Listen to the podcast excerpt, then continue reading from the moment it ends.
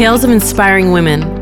The city of Buenos Aires and Avon invite you to discover the lives of 10 women that changed Argentinian history.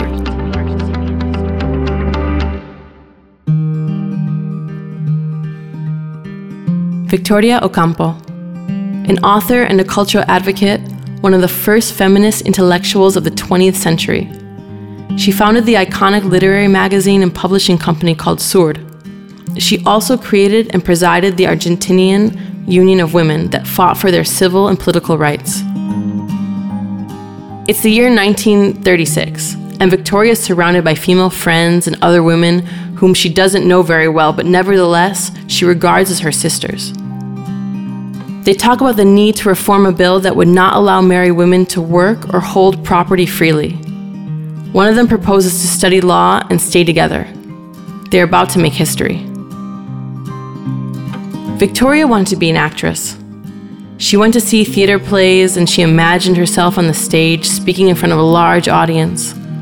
But her dream did not last long. Her aristocrat father told her that if one of his daughters decided to become an actress, he would blow his brains out. Frustrated and oppressed, but also willing to make herself visible and heard, Victoria focused on her studies. She learned how to speak French and English, and while she traveled the world, she discovered another great passion of hers writing. On each one of those trips, she made friends with intellectuals and artists whom she read and listened to respectfully. Victoria treasured their phrases and thoughts on paper and inside her head. Once she was back in Buenos Aires, she realized that being surrounded by so many intellectuals had nurtured her.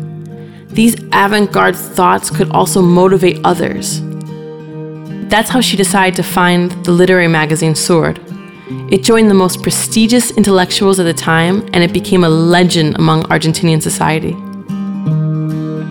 Victoria was not only after breaking the intellectual barriers, she also wanted to break the boundaries of women's rights. Fascism spread on a global scale, and its ideas promoted taking away rights from people, especially women. To confront this abuse, Victoria founded the Argentinian Union of Women, a feminist network that allowed them to bond and get instruction on rights and law.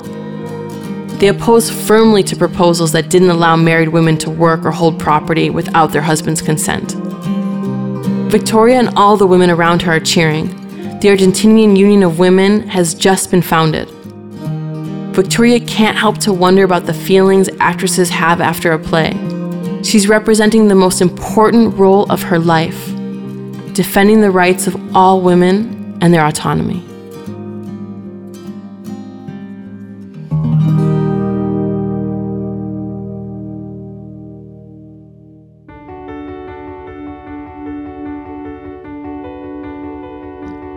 Tales of inspiring women tales that connect us.